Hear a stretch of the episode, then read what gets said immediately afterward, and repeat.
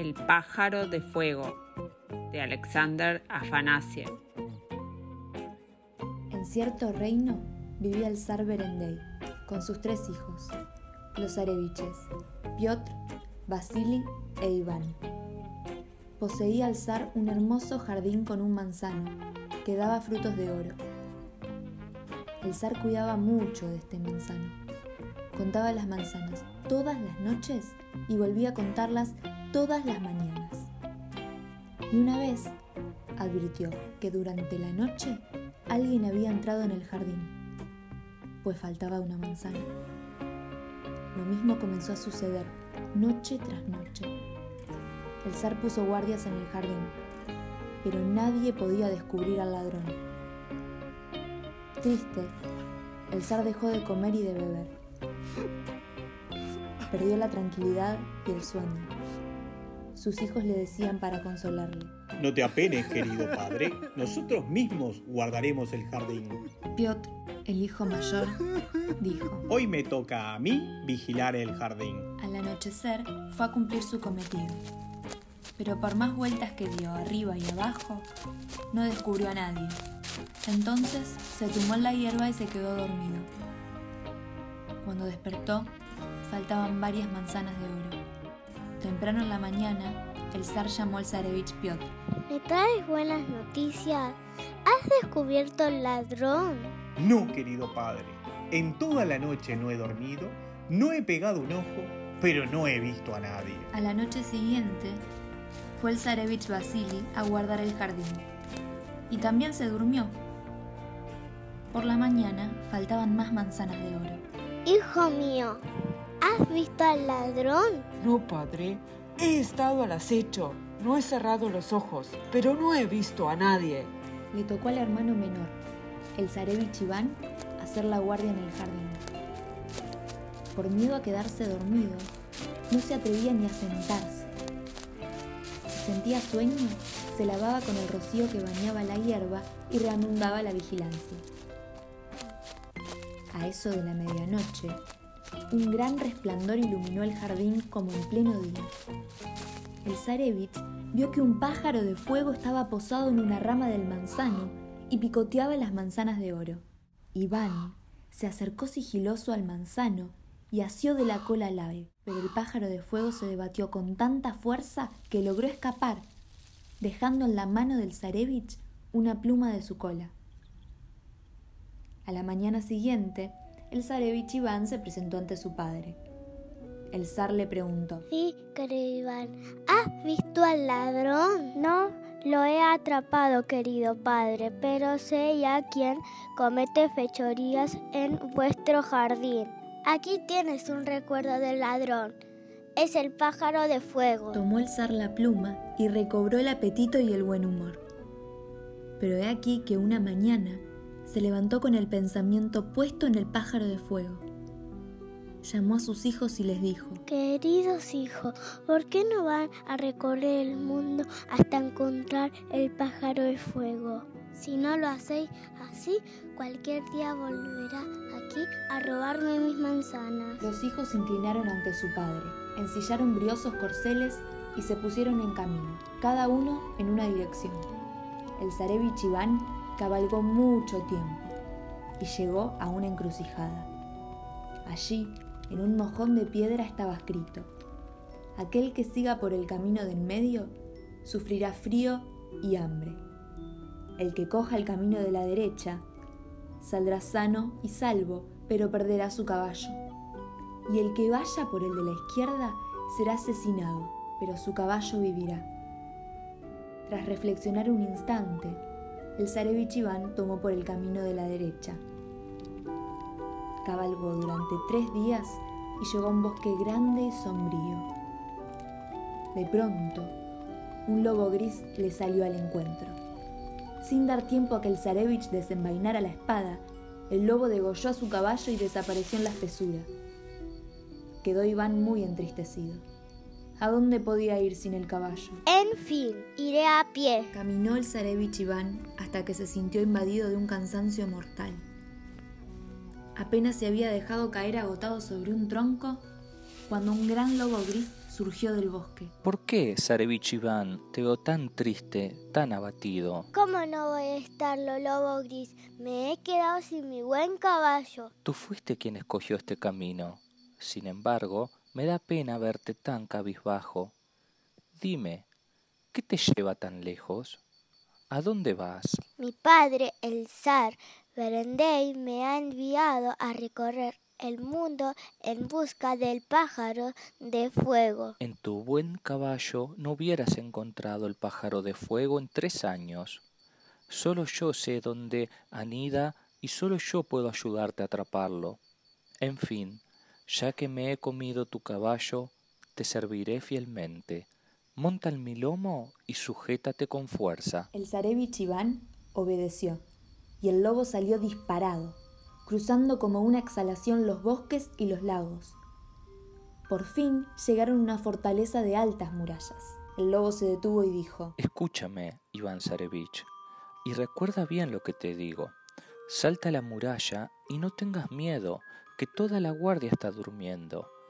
En un palecete verás una ventana en la que hay una jaula de oro con el pájaro de fuego. Toma el pájaro y guárdalo en el seno, pero ten buen cuidado de no tocar la jaula o te sucederá una desgracia. Saltó el zarevich Iván la muralla y vio el palacete en cuya ventana descansaba la jaula de oro con el pájaro de fuego. Tomó el ave y la ocultó en el seno, pero quedó encandilado mirando la jaula. En su corazón se encendió la codicia. ¿Acaso puedo dejar aquí una jaula tan preciosa? se dijo. Olvidó al zarevich lo que había advertido el lobo y tendió la mano hacia la jaula. Pero en cuanto sus dedos la rozaron, sonaron en toda la fortaleza clarines y tambores. La guardia se despertó, apresó al zarevich Iván y lo llevó ante el zar Afrón. El zar Afrón montó en cólera y preguntó al zarevich Iván. ¿Quién eres? ¿De dónde has venido?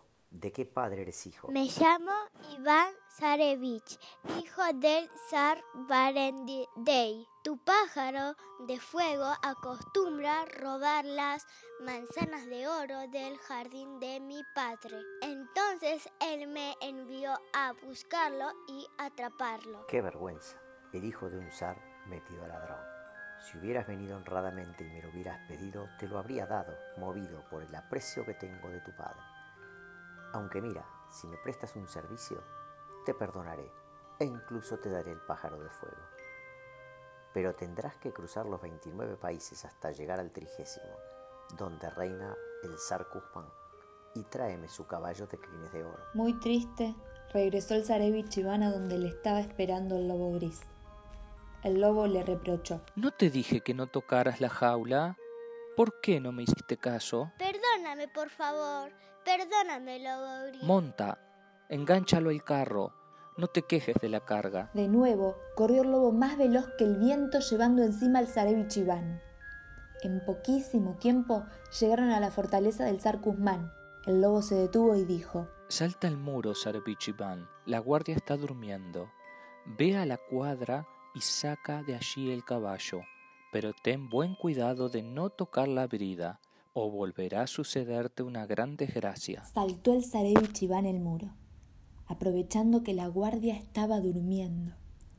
Se introdujo en la cuadra y atrapó el caballo de crines de oro. Iba ya a partir cuando vio la brida de oro que colgaba de la pared y se dijo, ¿cómo voy a llevarme el caballo sin la brida? Y es tan hermosa. Pero en cuanto tocó el zarevich la brida, al instante sonaron en la fortaleza clarines y tambores. La guardia se despertó, apresó al zarevich y lo llevó ante el zar Kuzmán. ¿Quién eres? ¿De dónde has venido? ¿De qué padre eres hijo? Soy el zarevich Iván, hijo del zar Berendey. ¿Y no se te ha ocurrido nada mejor que robar un caballo? Pero si eso no lo haría un simple mujik. Si hubieras venido a mi encuentro honradamente, yo por respeto a tu padre te hubiera regalado mi caballo. En fin, Zarevich Iván, te perdonaré si me prestas un servicio. El zar Dalmat tiene una hija que se llama Elena la Hermosa. Ráptala, tráela aquí y te daré el caballo de crines de oro con su brida. Más triste todavía que antes, Regresó el zarevich Iván a donde le estaba esperando el lobo. ¿No te dije, Zarevich Iván, que no tocaras la brida? ¿Por qué no me has hecho caso? Yo me desvivo por servirte y tú lo echas todo a perder. Perdóname, te lo suplico. Perdóname, lobo gris. En fin, monta sobre mi lomo. El lobo gris partió veloz como el viento. En poco tiempo llegaron al reino del zar Dalmat. En el jardín de la fortaleza paseaba Elena la hermosa, acompañada de sus hayas y criadas. El lobo gris dijo, Esta vez, Zarevich, iré yo mismo a buscar la princesa. Tú emprende el regreso, que pronto te daré alcance. Emprendió el zarevich Iván el regreso, y el lobo gris saltó el muro y se introdujo en el jardín. Se agazapó al pie de un arbusto y vio que Elena la hermosa salía al jardín con sus fieles servidoras. Elena estuvo un buen rato paseando, y en cuanto quedó un poco la saga de sus hayas y criadas, el lobo la asió de sus ropas, se la echó al lomo y huyó con ella. Iba el zarevich Iván por el camino y de pronto vio que el lobo, llevando a Elena la hermosa, le daba alcance. El zarevich Iván se puso muy contento. Monta sin pérdida de tiempo, van a perseguirnos. El lobo corría veloz, cruzando como una exhalación bosques, ríos y lagos. Por fin llegó con Elena la hermosa y el zarevich Iván al reino del zar Kuzmán. Preguntó el lobo. ¿Por qué te veo tan triste y abatido, Zarevich Iván? ¿Cómo quieres que no esté triste, lobo gris? Elena la hermosa con todo mi corazón. ¿Acaso puedo cambiarla por un caballo? El lobo gris le respondió. No te separaré de tu amada. Voy a transformarme en Elena la hermosa y tú me entregarás el zar Kuzmán. Mientras, la princesa te aguardará en este bosque y cuando tengas el caballo de crines de oro, vendrás a buscarla. Partid enseguida los dos, que yo me reuniré con vosotros un poco más tarde. Escondieron a Elena en una cabaña que había en medio del bosque. El lobo dio una voltereta y quedó convertido en Elena la hermosa. El zarevich Iván lo llevó ante el zar. El zar se alegró mucho y dio las gracias al zarevich diciéndole, Te agradezco mucho, Iván Zarevich, que me hayas traído la novia. Toma el caballo de crines de oro con su brida. Montó el zarevich Iván al lomo del caballo y fue en busca de Elena la hermosa. La sentó a la grupa del corcel y se dirigió al reino del zar Afrón. Mientras el zar Kuzmán se casaba, el festín se prolongó hasta altas horas de la noche. Cuando se hizo la hora de dormir, el zar llevó a Elena la hermosa a su habitación. Pero en cuanto se acostó a su lado, vio que el lugar de su joven esposa estaba ocupado por un lobo. El zar, espantado, se cayó de la cama y el lobo huyó. Dio el lobo gris alcance al zarevich Iván y le dijo, Súbete a mi lomo, déjale el caballo a la princesa. Cuando llegaron al reino del zar Afrón, el lobo preguntó, ¿Por qué te veo tan pensativo, Zarevich Iván? ¿Cómo quieres que no lo esté? Me da pena separarme de un tesoro como el caballo de gris de oro. Me da pena cambiarlo por el pájaro de fuego. No te apenes, yo te ayudaré. Llegaron al reino del zar Afrón y el lobo dijo, Oculta a Elena la hermosa y el caballo. Yo me convertiré en el corcel de crines de oro y tú me llevarás ante el zar Afrón. Ocultaron a Elena la hermosa y al caballo en el bosque. El lobo gris dio una voltereta y se convirtió en el caballo de crines de oro. El zarevich lo llevó ante el zar Afrón. Al verlos, el zar se alegró muchísimo. Salió a recibirlos y los condujo al palacio. Entregó a Iván el pájaro de fuego en su jaula de oro. El zarevich Iván regresó al bosque, montó a Elena la hermosa en el caballo de crines de oro, tomó la preciosa jaula con el pájaro de fuego y se dirigió al reino de su padre. Entretanto, el zar Afrón quiso probar el caballo y organizó una cacería. En el bosque, los cazadores se lanzaron tras las huellas de un zorro. El caballo de crines de oro galopaba veloz y dejó atrás a todos los demás. El caballo se encabritó, el zar saltó de la silla y cayó de cabeza en un cenagal. En lugar de un caballo con, con las crines de oro, fue un lobo gris el que se dio la fuga. Cuando levantaron al zar y lo limpiaron, el lobo había desaparecido. Fue el lobo gris a reunirse con el zarevich Iván y le hizo montar en su lomo. Al llegar al lugar donde se habían encontrado por primera vez, el lobo gris dijo, Aquí degollé a tu caballo, Iván Zarevich. Despidámonos. Yo no puedo ir más allá. El zarevich Iván echó pie a tierra, hizo tres profundas reverencias al lobo gris y le dio las gracias con mucho respeto. El lobo gris le dijo, No te despidas de mí para siempre, Zarevich, que todavía he de serte útil. ¿Cómo vas a hacerme útil se han cumplido todos mis deseos? pensó el zarevich Iván. Luego, montó a lomos del caballo de crines de oro y prosiguió su camino, con Helena la Hermosa y el pájaro de fuego. Poco antes de llegar a los dominios del zar Berendey, al zarevich se le ocurrió descansar un rato. Llevaban consigo un poco de pan. Lo comieron. Bebieron agua de un manantial, se echaron sobre la hierba y enseguida se durmieron. En cuanto el zarevich Iván se quedó dormido, llegaron al paraje aquel sus hermanos mayores. Los zareviches Piotr y Vasily regresaban al palacio de su padre con las manos vacías. Al ver que su hermano menor Iván lo había conseguido todo, enloquecieron de envidia. Matemos a Iván y todo será nuestro. Y he aquí que desenvainaron sus espadas y cortaron la cabeza al zarevich Iván. Elena la hermosa se despertó. La princesa se asustó mucho al ver al muerto zarevich Iván y rompió a llorar amargamente. Piotr Zarevich apoyó la punta de su espada sobre el corazón de Elena la hermosa y le dijo, No se te ocurra decir una palabra. Ahora te conduciremos a presencia del zar nuestro padre y le dirás que hemos sido nosotros quienes te hemos conquistado, a ti, al caballo de crines de oro y al pájaro de fuego. Si no prometes hacerlo así, te mato ahora mismo. Elena la hermosa tuvo miedo de morir y juró todo lo que le pidieron.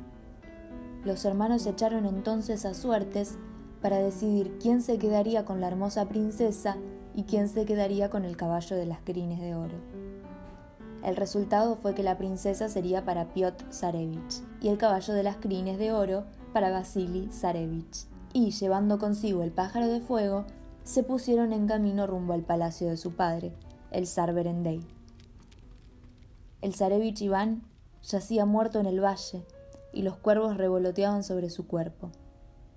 Entonces salió del bosque el lobo gris y apresó a un cuervo y a su corbato. Vuela, cuervo, en busca de agua de la vida y agua de la muerte. Si la traes, soltaré a tu corbato. Viendo que no tenía otra salida, el cuervo levantó el vuelo y el lobo quedó sujetando al corbato. No se sabe si fue mucho o poco el tiempo que estuvo volando el cuervo. Lo que sí se sabe es que trajo el agua de la vida y el agua de la muerte. El lobo cogió al pequeño cuervo y lo partió en dos. Después, unió las dos mitades y las roció con el agua de la muerte, y las dos mitades se unieron. El lobo las roció con el agua de la vida, y el pájaro graznó y alzó el vuelo. El lobo gris colocó la cabeza de Iván Zarevich sobre su cuello y la roció con el agua de la muerte. El cuerpo se soldó de inmediato. Lo roció con agua de la vida e Iván Zarevich bostezó, se despertó y dijo, ¿Cuán profundamente dormía? Tan profundamente que de no ser por mí, no te hubieras despertado nunca. Tus hermanos te mataron y se llevaron a Elena la Hermosa, al caballo de crines de oro y al pájaro de fuego. Monta en mí sin pérdida de tiempo. El zarevich Iván montó a lomos del lobo gris y se dirigieron a toda velocidad hacia el reino del zar Berendey, hasta llegar a la ciudad principal. El zarevich Iván se apió del lobo gris, despidiéndose de él para siempre. Cuando llegó al palacio, se encontró con que su hermano mayor, Piotr Zarevich, se había casado con Elena la Hermosa y después de la ceremonia presidía el banquete de esponsales. Iván Zarevich entró en la sala. Elena la Hermosa corrió a él en cuanto lo vio y dijo, Mi prometido es este, el Zarevich Iván, y no ese malvado que está sentado a la mesa. Al descubrir la verdad, el zar Berendey montó en terrible cólera e hizo encerrar a los zareviches Piotr y Vasily en una mazmorra. El zarevich Iván se casó con Elena la Hermosa y vivieron muchos años felices, tan unidos que no podían pasar ni un minuto el uno sin el otro.